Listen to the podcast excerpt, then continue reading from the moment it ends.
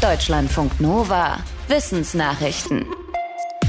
Luftverschmutzung ist ein weltweites Gesundheitsproblem und verkürzt die Lebenserwartung vieler Menschen. Forschende von der University of Chicago in den USA haben für einen neuen Bericht wieder abgeschätzt, wie groß wohl das Ausmaß ist.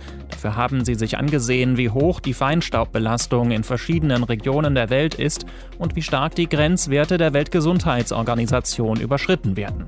Davon ausgehend berechneten sie das Auftreten von gesundheitlichen Folgen wie Lungen- und Herzkrankheiten.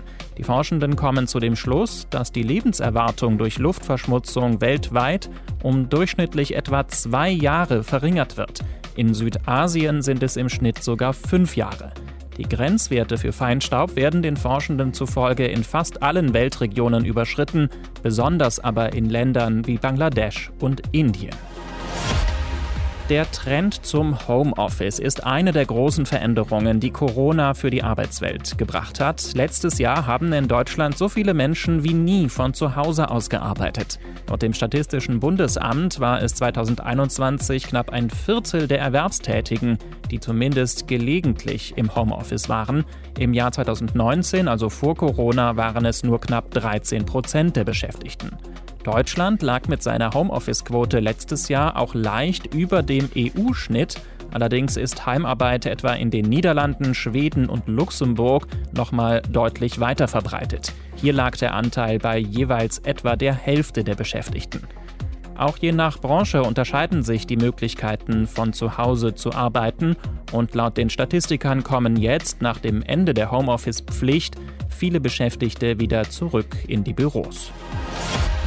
Um Essen auf Instagram zu vermarkten, setzen einige Cafés, Restaurants oder Foodblogs auf außergewöhnlich dekorierte Gerichte. Milchkaffee in Regenbogenfarben oder auch Kuchen in Form von Kackhaufen wurden schon gesichtet. Das könnte am Ende aber gar nicht so viele Likes bringen, sagt ein Forschungsteam aus Kanada. Es hat untersucht, welche Essensbilder auf Insta die meiste Resonanz erhielten und geteilt wurden. Herauskamen am erfolgreichsten waren Bilder, auf denen Essen schlicht aussieht wie Essen, beispielsweise Fotos von klassischen Burgern. Die Forschenden erklären das so, wir reagieren vor allem auf Bilder, die uns ein gutes Gefühl geben, und durch die Evolution sind wir darauf programmiert, uns beim Anblick von Essen gut zu fühlen. Dazu müssen wir es aber auch schnell als Essen identifizieren können. Letztes Jahr sind weltweit mehr Menschen reich oder superreich geworden. Das ist ein Ergebnis von Berechnungen der Beratungsfirma Capgemini. In ihrem jährlichen World Wealth Report berücksichtigt die Firma Aktien und Bargeld, außerdem Wertpapiere, Investments und Immobilien, die die Betroffenen nicht selbst nutzen. Von 2020 auf 2021 sind laut der Berechnung knapp 8% mehr Dollar-Millionärinnen und Millionäre dazugekommen. Weltweit gehörten gut 22 Millionen Menschen dazu. Die meisten leben in den USA, in Japan und in Deutschland. Nach Einschätzung von Capgemini hat das mit gestiegenen Aktienkursen zu tun, mit einer höheren Sparquote und mit dem Immobilienboom.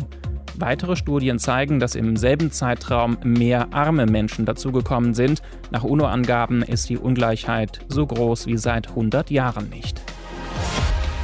Haarausfall kann viele Gründe haben. Einer ist die Autoimmunerkrankung Alopezie. Allein in den USA sind schätzungsweise 300.000 Menschen mit Alopezie von starkem Haarausfall betroffen. Die US-Arzneimittelbehörde hat dagegen jetzt ein Medikament in Tablettenform zugelassen. Vorausgegangen waren zwei klinische Studien mit insgesamt 1200 Erwachsenen mit schwerer Alopezie. Daran nahmen Menschen teil, die entweder eine hohe Dosis des Medikaments bekamen oder eine niedrige oder ein Placebo. Bei 40 Prozent der Gruppe mit der hohen Dosis war nach einem Dreivierteljahr fast das komplette Haar nachgewachsen.